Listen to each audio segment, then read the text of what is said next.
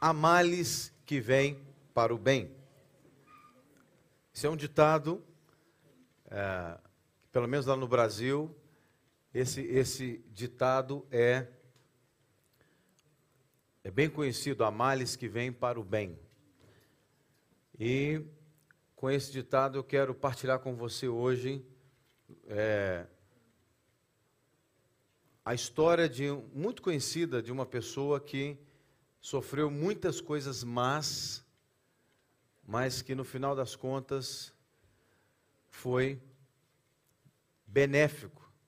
Às vezes, quando você está passando por uma situação difícil, e, e todo ser humano pode passar por isso, pode pensar assim, quando a gente sofre uma dificuldade, quando a gente sofre um problema, quando a gente sofre um certo prejuízo, quando algo mal nos acontece, é natural que nós pensemos que é, aquilo veio só para nos prejudicar.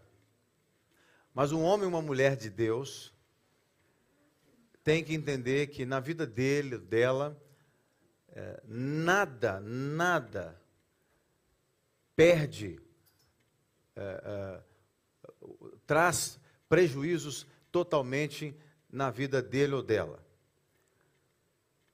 O que eu quero dizer é que Deus, ele tem poder para pegar situações de mal, situações ruins, situações problemáticas, e se nós confiarmos nele, esperarmos nele, ele tem poder para transformar aquele possível mal que veio sobre nós em algo bom, em algo que vá dar um bom resultado. Talvez você vai dizer assim, ah, você está dizendo isso, mas é porque em tal situação você não, não viu o problema que eu tive. Até na morte, até a morte, Deus pode usar para o bem. Não precisamos ir muito longe para entender. Quando você olha a morte de Jesus, por exemplo, a morte dele resultou em bem para nós. Se ele não tivesse morrido, nós não poderíamos receber a bondade de Deus, não poderíamos receber ah, as bênçãos de Deus. Mas eu quero utilizar um personagem que você conhece, eu não vou contar a história, nós vamos ler todos os, os versículos, mas em Gênesis capítulo 37, nós vamos pensar um pouco a respeito do episódio que envolve José. José do Egito. José era um jovem, um dos filhos mais jovens de Jacó, e José era um filho predileto de Jacó. A história vai dizer isso. Eu não vou aqui, nós não vamos ler muitos versículos, nós vamos ler alguns aí no capítulo 37, uns outros no 39, outros no 40, 41 e 45. Mas nós vamos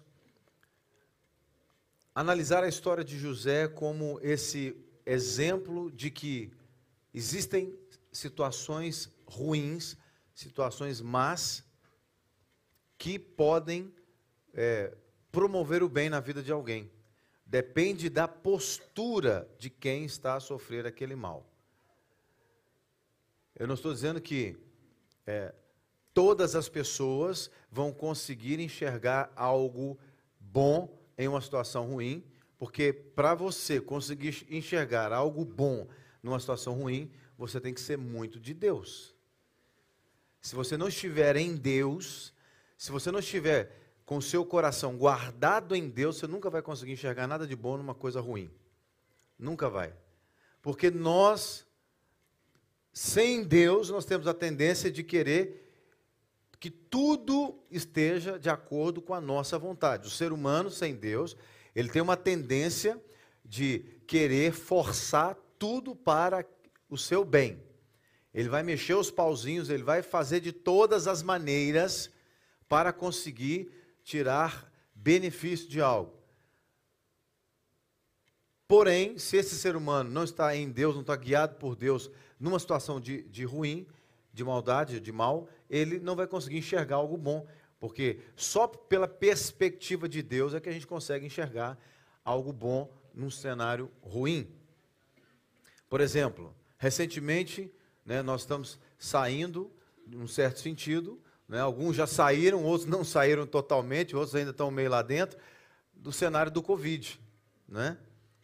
É, tem gente que ainda está vivendo o Covid, os efeitos do Covid, né? os desdobramentos da pandemia. Tem gente, eu, por exemplo, Covid para mim ficou, eh, para mim acho que nunca existiu Covid.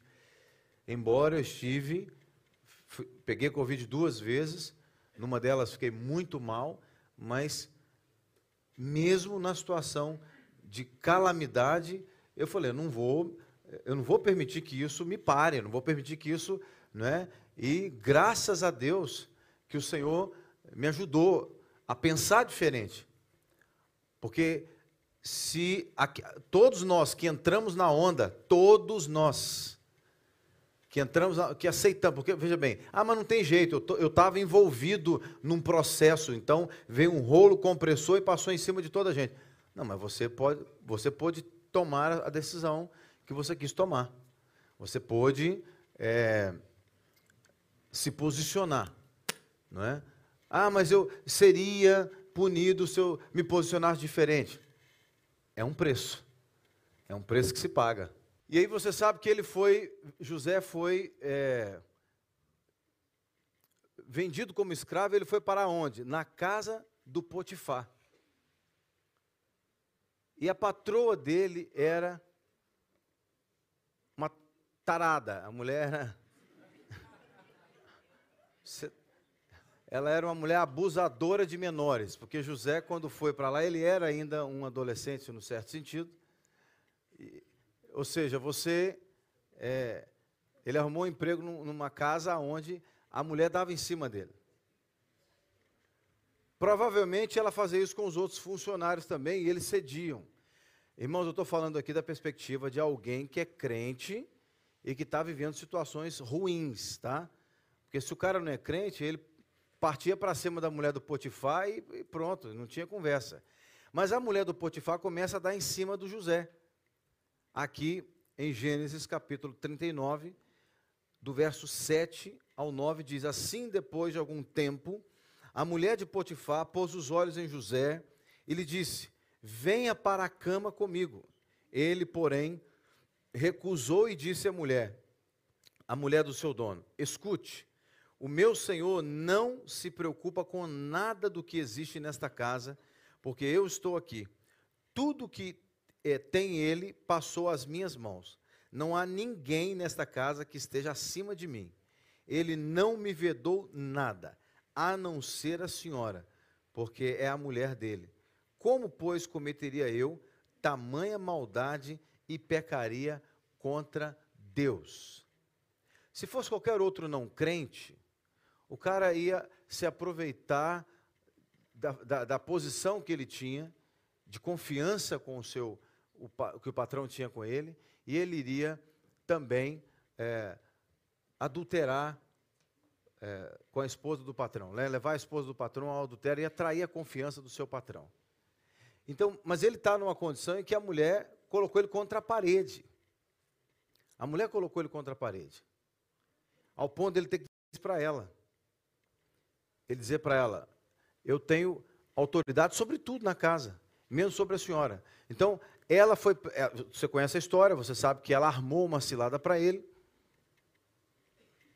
E ela mentiu contra ele. José era um homem honesto, um homem fiel. José era um homem sincero, honroso, honrado. E ele é acusado por essa mulher com todas as mentiras que você puder imaginar, ao ponto de ele ir para a prisão. Bom, ele estava como escravo, trabalhando na casa do patrão. Era escravo, mas estava numa condição de trabalho é, melhor do que outros escravos. Era um escravo, mas um escravo que é. O, ruim de ser escravo, o facto, a maldade de ser escravo, porque ele não tinha liberdade, ainda era algo bom para ele dentro do cenário dos escravos. Porque ele poderia ser um escravo em outro lugar, mas ele foi ser escravo dentro da casa do patrão. Então, era algo ruim, mas um mal que contribuiu para um certo bem na vida dele. Só que dentro, imagine, você percebe que cada situação que ele passa vem um mal sobre ele. José, em Deus, consegue trabalhar no seu coração e se posicionar no cenário de maneira que aquilo que era mal, ele ia transformando em algum, algo bom. Não que ele estivesse se acomodando com o mal, mas ele descobria formas de transformar aquilo que era mal. Porque ele poderia ser um amargurado, como fui vendido pelos meus, pelos meus irmãos, então ele poderia amaldiçoar Deus, ele poderia brigar com Deus, ele poderia ficar chateado com Deus, porque ele tinha sido jogado na cisterna, depois ele foi vendido como escravo e agora ele estava na casa daquela mulher e a mulher mentindo sobre ele. Mas ele sabia quem ele era em Deus. Porque quando você é crente no Senhor e você sabe quem você é em Deus e quem é o seu Deus, mesmo diante de uma situação má, de uma situação ruim, você sabe que daquilo ali Deus vai fazer algo bom. Você sabe que Deus vai transformar aquilo em seu favor. Não é isso que a Bíblia vai dizer? Romanos 8, 28 diz que todas as coisas cooperam juntamente para o bem daqueles que amam a Deus, daqueles que são chamados segundo o seu propósito. Então, todo crente no Senhor, que é fiel a Deus, que confia em Deus, toda vez que ele enfrenta uma situação má, uma situação ruim, pode ser em qualquer área da vida, pode ser no casamento, pode ser na vida financeira, pode ser na saúde, pode ser no trabalho, pode ser em qualquer área da sua vida. Se você é crente no Senhor, se você ama a Deus, se você entende que a sua vida é Deus quem dirige, é Deus quem é, é, dá a última palavra na sua vida, mesmo diante de situações ruins, mas você que é crente sabe, isso aqui não é o meu fim. Isso aqui não é o meu fim.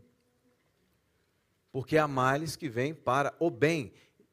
Por isso que Paulo diz isso lá em Romanos. Todas as coisas vão cooperar. E aí eu acrescento as coisas más, inclusive. As coisas más vão cooperar para o meu bem, vão cooperar para que eu cresça, para que eu me torne uma pessoa melhor, para que eu aprenda algo de Deus. Deus nunca permite um filho dele passar por uma situação ruim para desperdiçar oportunidade, para desperdiçar tempo, para desperdiçar recurso não existe. Deus, ele é o maior reciclador de situações. Todas as situações que eu e você passarmos na vida, boas e ruins, Deus vai usá-las para edificar a nossa vida. Então José estava ali na casa daquela mulher e ela mente, cria uma situação fictícia, mal, ao ponto de jogar o cara na prisão. O cara foi colocado na prisão. Então agora ele não era só um escravo, mas agora ele era um escravo literalmente preso. Porque horas antes daquele episódio, ele de ser colocado na cadeia, ele era um escravo com uma certa liberdade. Ele era um escravo que era chefe na casa do comandante. Ele tinha muita liberdade. Ele não era um escravo qualquer. Ele, ele tinha um título de escravo, mas ele gozava de liberdade, de benefícios, até melhores do que cidadãos daquela cidade. Existiam cidadãos nativos egípcios que não desfrutavam de benefícios que José, enquanto escravo na casa do Potifar, desfrutava. Porém, acontece algo mal na vida dele. Não que ele provocou. Você percebe que toda essa sequência de maldade que acontece na vida de José, não necessariamente foi ele que provocou. Ele não maltratou ninguém. Ah, mas ele falou dos irmãos dele para o pai. Não, ele trouxe um relatório para o pai. Eles estavam trabalhando e o pai perguntava: e seus irmãos, o que, que eles estão fazendo? Estão fazendo isso, estão fazendo aquilo. Ele não trouxe nenhum tipo de acusação leviana contra ninguém. Você não vê nenhum tipo de acusação leviana contra José. os episódios dos sonhos que ele tem, quando ele partilha os sonhos com os irmãos, eles estão com inveja dele. Então você não vê José agindo é, de forma má. Você não vê nenhuma expressão de mau caratismo na vida do José. Então essas maldades que estão acontecendo na vida do José, não me parece que são maldades que ele provocou. Sabe, ele foi lá e plantou o mal e colheu o mal. É interessante pensar nisso. Porque normalmente o ser humano ele já, já fica revoltado de sofrer algum mal, porque ele causou mal, e ainda mais sofrer alguma injustiça que ele não causou. O cara tem que ser muito crente para ficar de pé. Você tem que ser muito crente para não é, reclamar, para não murmurar contra Deus, para não abandonar Deus. Você tem que amar a Deus. Porque maldade vai acontecer todo dia conosco. Porque se você for crente só na hora que as coisas boas acontecem, você vai ter muita dificuldade de ser crente. Por quê? Porque situações ruins acontecem o tempo todo. Dentro de casa acontecem situações ruins. Lá no seu local de trabalho acontecem situações ruins. Na escola acontecem situações ruins. Então eu não posso deixar de ser crente, de confiar em Deus, de ser fiel a Deus, porque situações ruins aconteceram comigo. Eu preciso ter essa ótica, essa perspectiva, há males que vêm para o bem. Se Deus permitiu que algo ruim acontecesse comigo, é porque Ele quer me abençoar de alguma forma. Eu sempre gosto de dizer isso: Deus não é doido, Deus não é bipolar. Deus, hora, ele não fala uma hora que vai te abençoar, que ama você, e na outra hora ele quer jogar um raio na sua cabeça quer destruir você, mandar. Deus não tem prazer em destruir ninguém, em mandar ninguém para o inferno. Deus quer salvar toda a gente. Por Ele, se depender dele, toda a gente já estaria salva. Agora, o padrão para ser salvo é Jesus Cristo. Só que nem todo mundo quer se comprometer com o padrão de Deus. José foi testado em várias situações da vida dele. E ele não negociou o padrão de Deus. Não negociou os princípios de Deus. Não negociou o relacionamento dele com Deus. Mesmo em situações de maldade. Então, depois que a mulher inventa uma história sobre José, ele vai parar na prisão. É isso que o texto vai dizer em Gênesis 39, verso 20, diz: E o dono de José o tomou e o lançou na prisão, no lugar onde os presos do rei estavam encarcerados, ali José ficou na prisão. Agora ele estava num lugar, e, e prisão, se prisão hoje, nos dias atuais, já não é uma coisa agradável de, de estar, de se estar, imagina prisão aqui, nesse contexto. Centenas de anos atrás. Então lá, José conheceu o copeiro do rei. O que, que eu estou falando? Há males que vêm para o bem. Dentro da prisão, José conhece o cara conhece dois funcionários, o padeiro e o copeiro. O padeiro depois morre. Por causa das interpretações de sonho que José teve, o padeiro morreu e o copeiro foi restituído. Mas dentro da prisão, há males que vêm para o bem. Onde uma pessoa poderia imaginar que a vida dela iria mudar dentro de uma prisão? Ah, por que, que minha vida não mudou antes de eu chegar na prisão, não sei, irmão, não sei o que, não sei que, que aconteceu, que, por que, que você foi parar na prisão, se foi com justa causa ou sem justa causa, não sei. Eu sei que se você parou na prisão, ou se você parou no hospital, ou se você parou em qualquer canto da, da terra, Se foi voluntariamente ou não foi voluntariamente, não sei. Eu sei que se você está lá, seja crente lá. Honre Deus naquele lugar. Não negocie os princípios de Deus naquele lugar. Porque se você está em algum, alguma situação má, ruim, você é crente, você é filho de Deus, então alguma coisa boa vai sair dali. Tem que sair dali. Tem que sair. Ainda que você não consiga entender, enxergar, medir quão bom é alguma coisa dentro daquele contexto, mas alguma coisa Deus vai fazer. Porque Deus não perde uma oportunidade, irmãos. Deus não perde uma oportunidade de abençoar os seus filhos e de usar a vida dos seus filhos como um canal para abençoar outras pessoas e manifestar a vontade dele. Então José já estava na situação má, mas aconteceu algo bom. Ele conheceu o funcionário que servia o rei. Ele conheceu, ele estava preso com um cara que servia a comida do rei. Diz aqui, Gênesis 40, do verso 1 ao 4, diz assim: Passadas essas coisas, aconteceu que o copeiro e o padeiro do rei do Egito ofenderam o seu senhor e o rei, o rei do Egito. Verso 2: O faraó indignou-se contra os seus dois oficiais, o copeiro-chefe e o padeiro-chefe, e mandou prendê-los na casa do comandante da guarda, no cárcere onde estava José.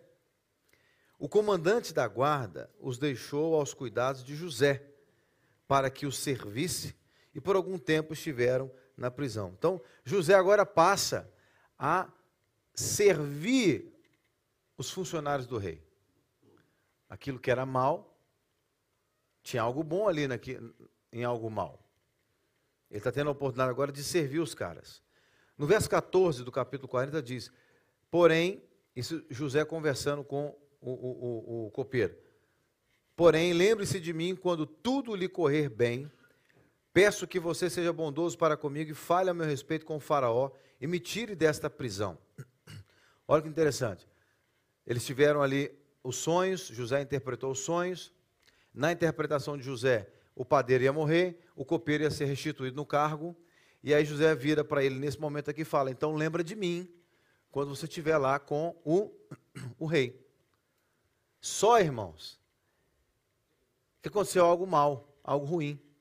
O verso 23 diz assim do capítulo 40: Porém, o copeiro-chefe não se lembrou de José, esqueceu-se dele.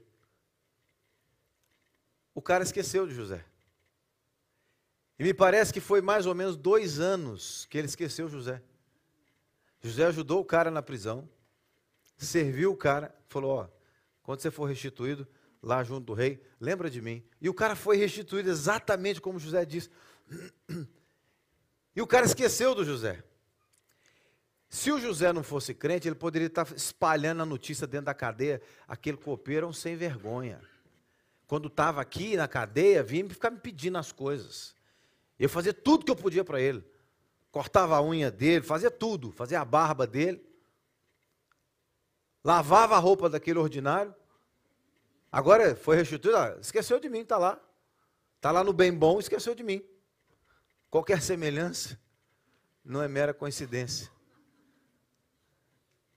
Diz para o irmão que está ao seu lado assim: às vezes, quando alguém esquece de você, pode vir algo bom daí. Aí o, o, o crente carnal fala assim: é, quando eu estou no trabalho que o patrão esquece que eu estou lá, isso é bom mesmo, porque ele não me pede para fazer as coisas. Ou o marido fala assim: quando eu estou lá em casa, que a mulher esquece que eu estou lá e ela não vem me pedir para fazer nada, isso é bom demais. Nesse caso, é melhor não acumular o serviço, né? é melhor ela não esquecer. E o cara esqueceu de José.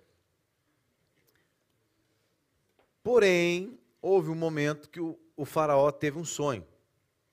E ninguém conseguiu interpretar o sonho. Aí foi naquele momento que o copeiro lembrou que alguém na prisão tinha interpretado o sonho dele. E que bateu certinho, do jeito que o cara interpretou. Ele conta isso para o Faraó, lá em Gênesis 41, 14, e diz aqui: Então o Faraó mandou chamar a José e o fizeram sair às pressas da masmorra. Ele se barbeou, mudou de roupa e foi apresentar-se ao Faraó. Olha que coisa boa. Passou anos na prisão, que é uma coisa ruim, mas algo mal cooperou para o bem. Agora ele está lá, sendo convidado para estar na presença do rei. E ele vai para a presença do rei. Do verso 39 ao 47, eu não vou ler tudo, vai dizer que o Faraó, então ele contou o sonho para o José, explicou que ninguém tinha traduzido o sonho, e aí José revela o sonho para o Faraó.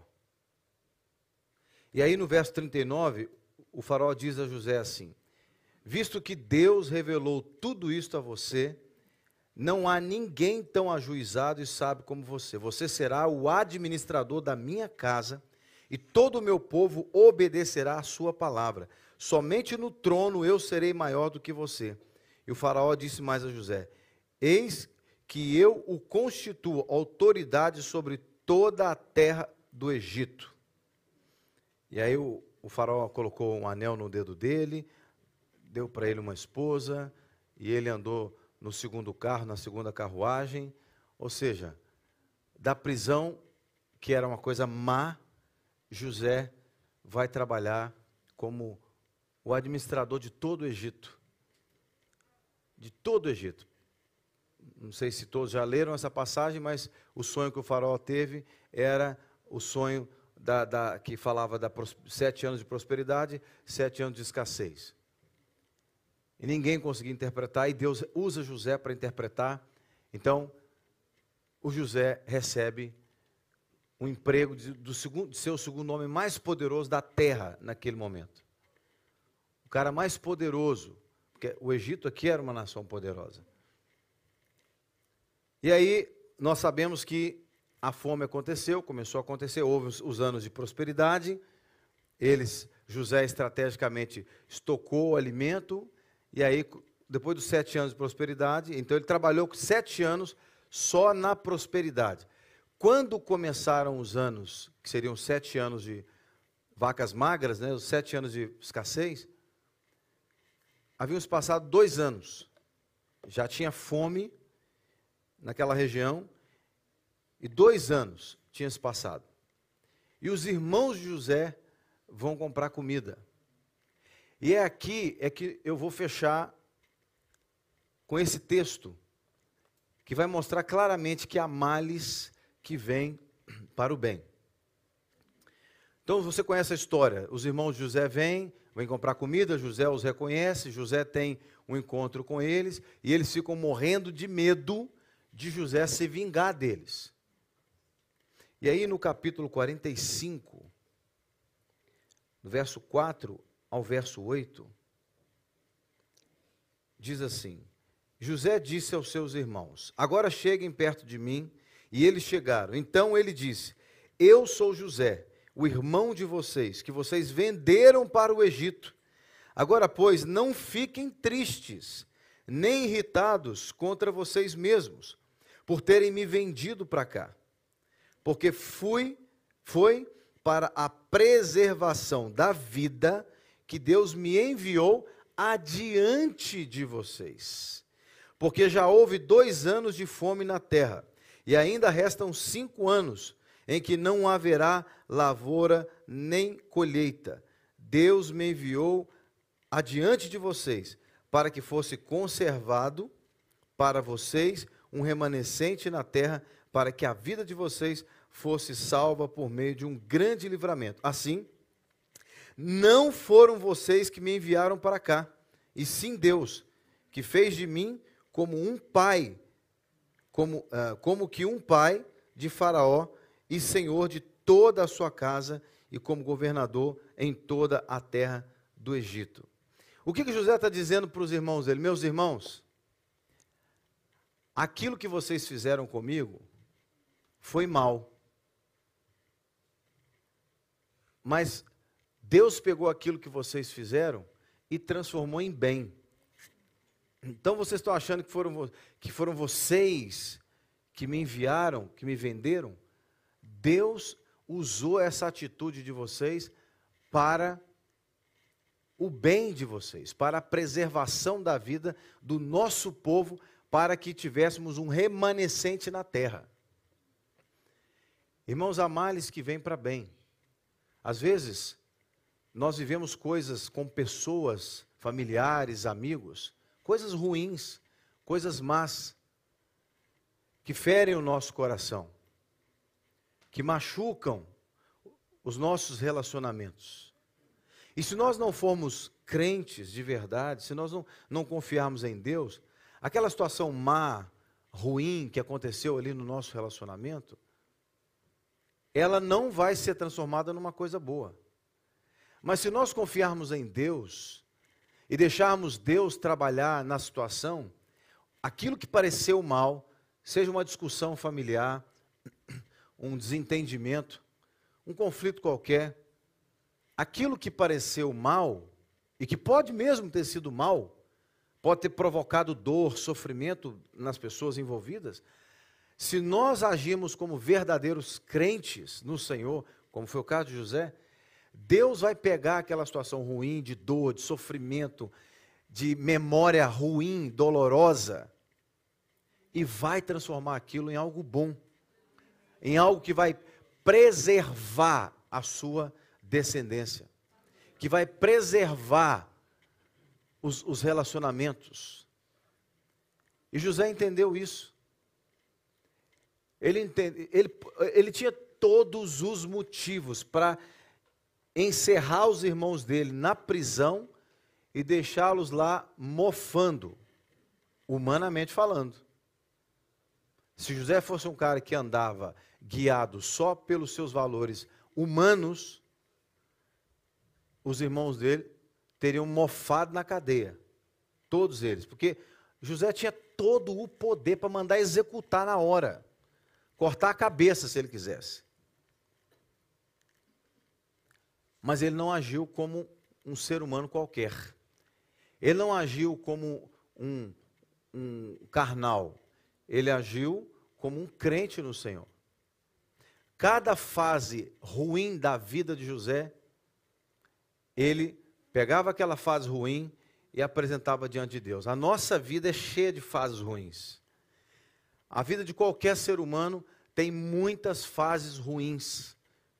Fases ruins no aspecto financeiro, fases ruins no casamento, fases ruins na saúde física, fases ruins em relação a sonhos e projetos, fases ruins em todas as áreas da nossa vida. Existem fases ruins fases más. José viveu várias delas.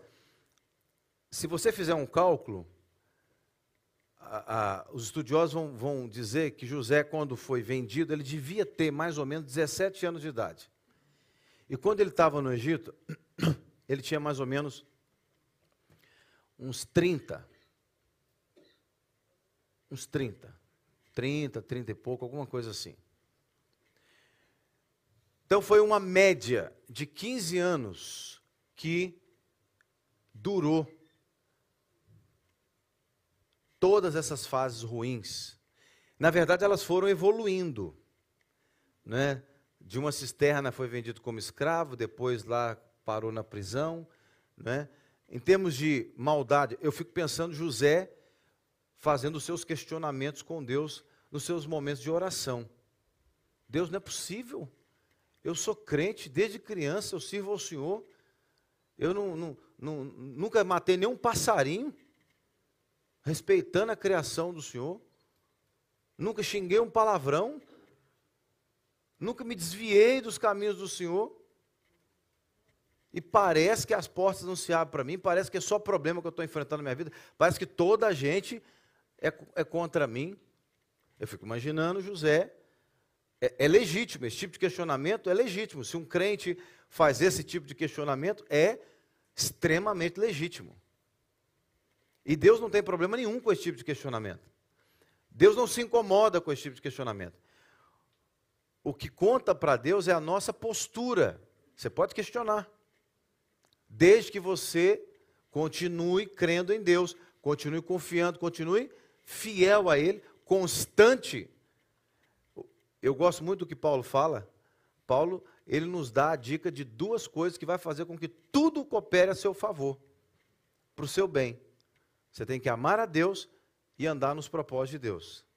Se você fizer essas duas coisas na vida, amar a Deus e andar nos propósitos de Deus, você vai ver ao longo, se você viver 100 anos na terra, durante 100 anos você vai ver tudo cooperar para o seu bem. Não sou eu que estou dizendo, é a Bíblia que diz. Vai cooperar na vida daquele que ama a Deus, naquele que anda de acordo com o propósito de Deus. José, em cada fase ruim da vida dele, certamente ele continuou amando a Deus. Essa fala final aqui mostra claramente que ele era um homem que amava a Deus. Quando ele disse, não sei se você observou, mas quando eu li o texto aqui da conversa dele com a mulher de, de Potifar, ele falou assim: Eu não vou fazer isso com seu marido e nem com Deus. Eu vou trair o seu marido, trair o meu Deus? De jeito nenhum.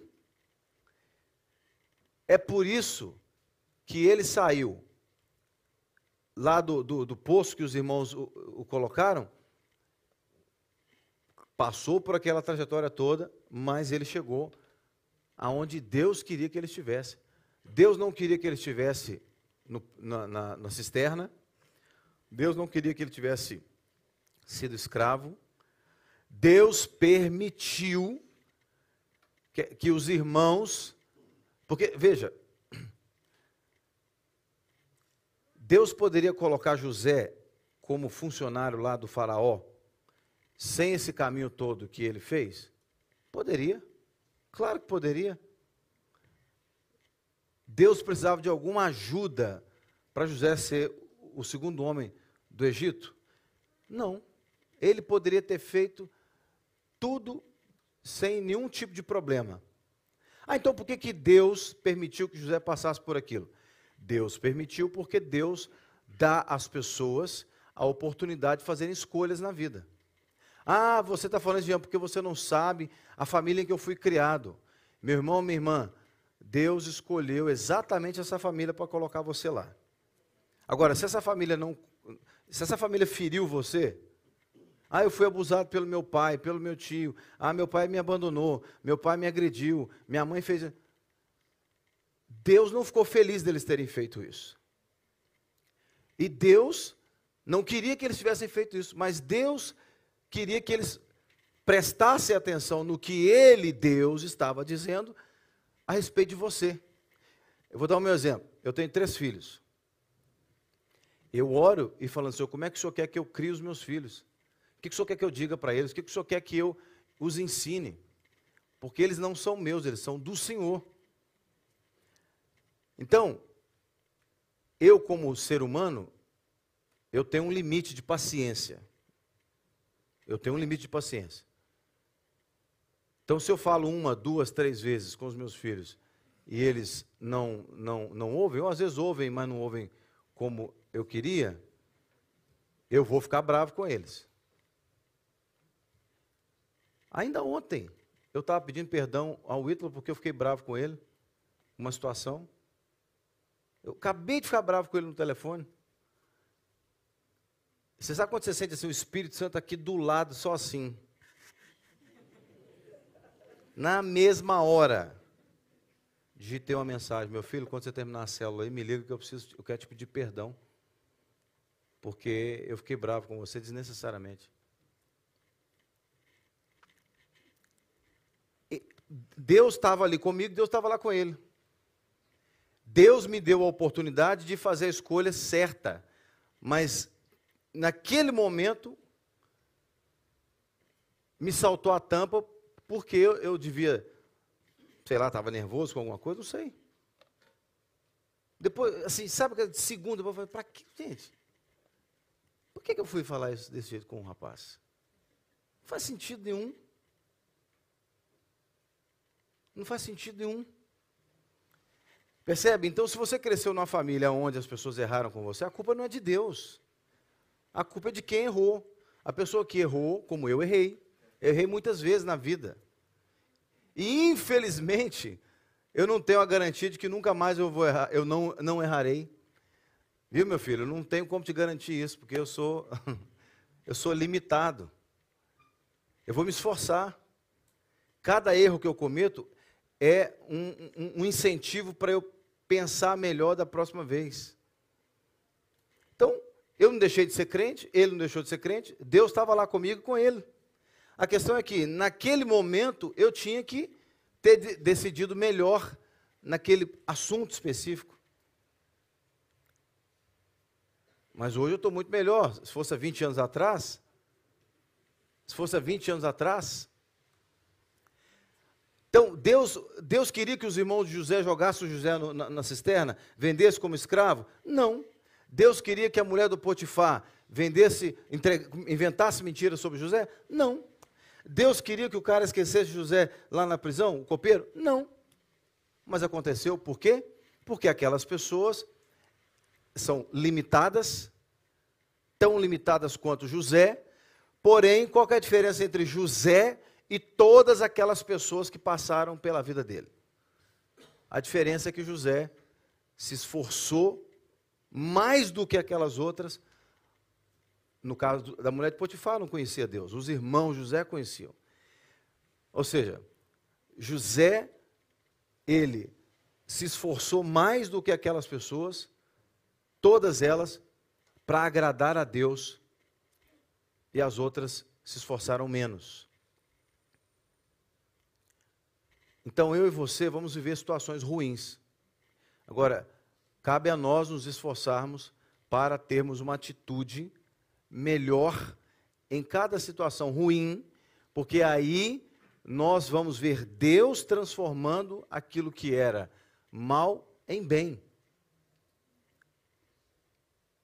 É só isso. Nós é que temos que confiar em Deus. Nós é que temos que tomar a postura adequada. Agora, é verdade, ninguém é perfeito. Só que, cada dia que passa, você vai aprendendo, é, ou não, depende de cada pessoa, né? Com seus erros. Alguém diz que inteligência é aprender com seus erros, mas sabedoria é aprender com o erro dos outros. Né? Então, quando você. Se, se alguém errou com você em alguma área, você pode aprender a dizer: Eu vou me esforçar para não errar daquele jeito porque eu não gostei. Eu imagino que José devia pensar assim: não, nunca vou jogar ninguém numa cisterna. O cara pode fazer raiva em mim do jeito que for. Eu vou xingar ele de tudo quanto é nome, mas nunca vou jogar alguém na cisterna. Ele também poderia ter pensado: eu nunca vou vender ninguém como escravo. Eu vou fazer de tudo para promover a, liberta a libertação das pessoas. Ele também pode ter pensado: olha, eu nunca vou assediar um funcionário meu. Não vou permitir que ninguém assedie pessoas perto de mim. Eu acredito que José aprendeu com, com esses erros que os outros cometeram com ele. Porque há males que vêm para o bem. José, o José que estava lá governando no Egito, era muito melhor do que o José que ia levar notícias dos irmãos para o pai.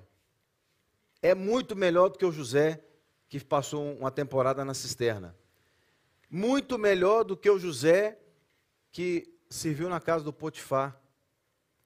Esse José que governou o Egito era muito melhor do que o José que cuidava da cadeia, porque ele virou o cuidador da cadeia depois. Ou seja, cada mal que acontece conosco se você enxergar da perspectiva correta, da perspectiva de Deus, entendendo, eu sou uma pessoa de Deus, Deus está comigo, eu amo Deus, Deus me ama. Então eu vou buscar em Deus tirar algo de bom dessa situação aqui. Você pode ficar de pé, por favor?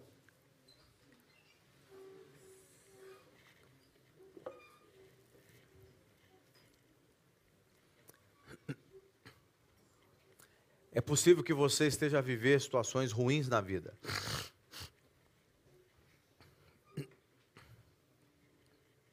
É possível que você esteja a viver coisas más que fizeram contra você.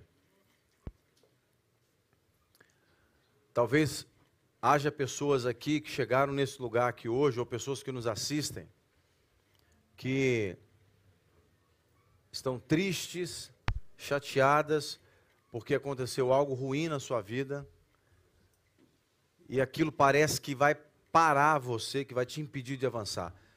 Não vai. Só irá se você permitir. Só irá se você permitir.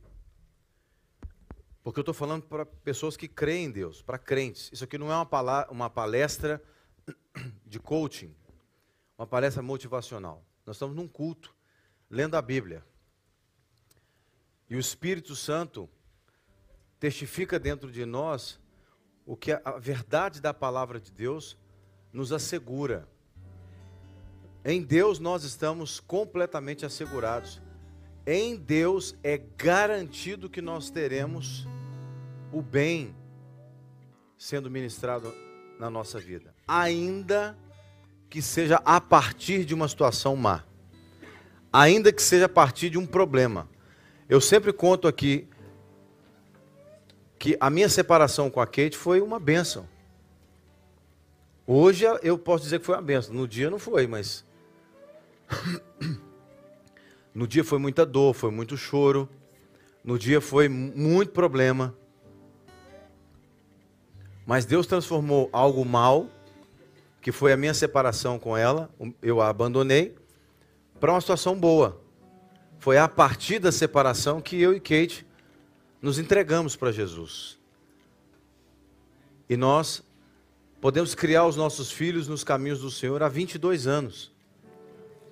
Eu não conheceria Jesus se eu não tivesse tomado aquela decisão talvez eu demoraria mais tempo para conhecer Jesus ou nem conheceria Jesus, porque se Jesus não tivesse permitido aquilo, se calhar não estaria nem vivo, por causa das escolhas que eu iria fazer sem Ele. Então, quando acontecer situações ruins na sua vida, você precisa parar e pensar: Deus, eu sou teu, eu pertenço a Ti. O Senhor é o meu Deus. Nada escapa ao teu controle. Quando eu estou na cisterna, o Senhor não me abandonou na cisterna. Quando eu estou escravizado, o Senhor não me abandonou na escravização, na escravidão. Quando eu estou na prisão, acusado injustamente, o Senhor não me abandonou. O Senhor está comigo na cisterna, o Senhor está comigo na escravidão, o Senhor está comigo na cadeia, o Senhor está comigo em todos os momentos ruins da minha vida. Agora eu quero que o Senhor me ajude a enxergar as coisas boas que o Senhor irá fazer a partir da minha dor, a partir do meu sofrimento, a partir da minha perda. Quantas pessoas perdem um familiar, morre um familiar e a pessoa acha que a vida dela acabou porque o parente morreu? Não. A vida que acabou foi a do parente que você perdeu. A sua continua ainda. Mas, pastor, está doendo muito, eu não vou conseguir viver sem fulano. Vai, vai conseguir viver. Vai porque é Deus quem te sustenta. É Deus quem te sustenta. Pastor, você é um insensível, está doendo demais. Não, não sou insensível, eu sou realista. Eu não nego a realidade, eu sei que está doendo. Eu não nego a realidade. José não negou a realidade dele. Ele não negou, ele não fingiu que não estava dentro de uma cisterna. Ele não fingiu que não tinha sido vendido como escravo. Ele não fingiu que estava numa prisão. Ele encarou a realidade, se adaptou à realidade, confiou em Deus e buscou algo de bom naquela situação. Seja qual for a coisa ruim que você tem vivido nos últimos dias, em Deus eu lhe garanto, em Deus você vai conseguir tirar algo de bom aí. Você vai conseguir. Agora, haja com um coração cristão. com o coração crente no Senhor, temente a Deus. Não estou falando de religião, estou falando de relacionamento. Haja com o coração temente a Deus. Haja com o coração que teme ao Senhor, porque é Ele quem vai te ajudar a enxergar aquilo que é, é bom num cenário mau. Enquanto nós vamos ouvir essa canção, eu quero te encorajar aí a orar no seu lugar. É você que sabe como está a sua situação. Mas eu quero encorajar você a não perder a confiança, a esperança de que o cenário ruim ou a situação ruim que você possivelmente esteja a viver, seja em qual área for, ela vai mudar. Porque Deus vai fazer tudo cooperar para o seu bem. Apenas ame o Senhor, seja fiel a Ele. Ame o Senhor, seja fiel a Ele, confie nele. Confie nele. E siga obediente ao propósito do Senhor. Em nome de Jesus. Eu sei